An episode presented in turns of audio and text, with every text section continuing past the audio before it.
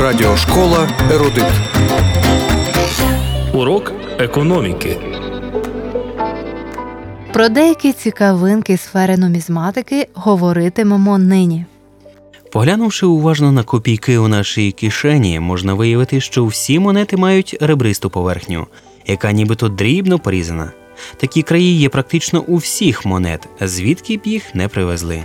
Монети з насічками почали випускати ще кілька століть тому.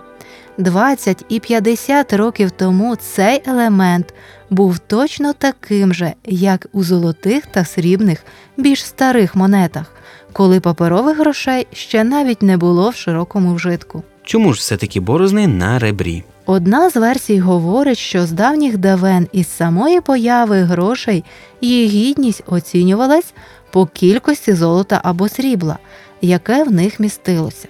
Тобто в 10-доларової монети містилося золота рівно за своєю вартістю 10 доларам. Шахраї у корисливих цілях обрізали краї монет, щоб робити нові монети. Тому з такими аферистами потрібно було якось боротися.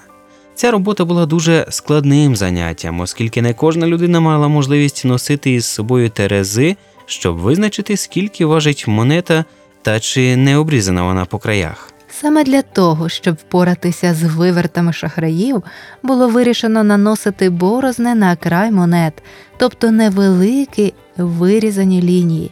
Краї, які зрізалися, ставали відразу ж чітко помітними. Таке вельми неординарне рішення, як не дивно, прийшло в голову не банкіру чи фінансисту, а знаменитому сьогодні в усьому світі вченому фізику. Ця ідея належить співробітнику британського королівського монетного двору легендарному Ісаку Ньютону. Погодьтесь, друзі, що думка одночасно дуже проста і дивовижно геніальна. Після того, як ребристі краї стали окрасою всіх без винятку монет, випадки шахрайства геть припинилися.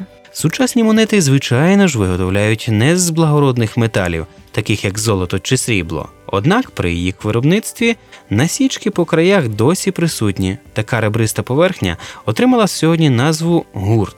У Німеччині монети з насічками з'явилися лише в 1684 році, і виготовлялися вони в Клаусталі, де сьогодні знаходиться знаменитий курорт Клаусталь Целерфельд.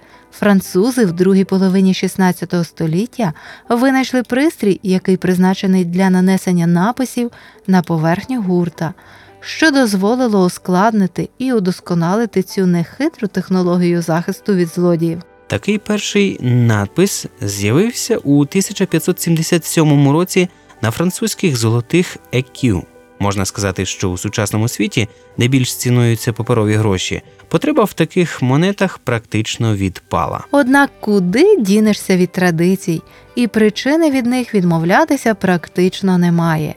Сьогодні гурт допомагає людям з дефектами зору розрізняти монети поміж собою. У студії для вас працювали Анжела Поліщук Та Юрій Прозапас. До наступної зустрічі в ефірі. Радіошкола Ерудит.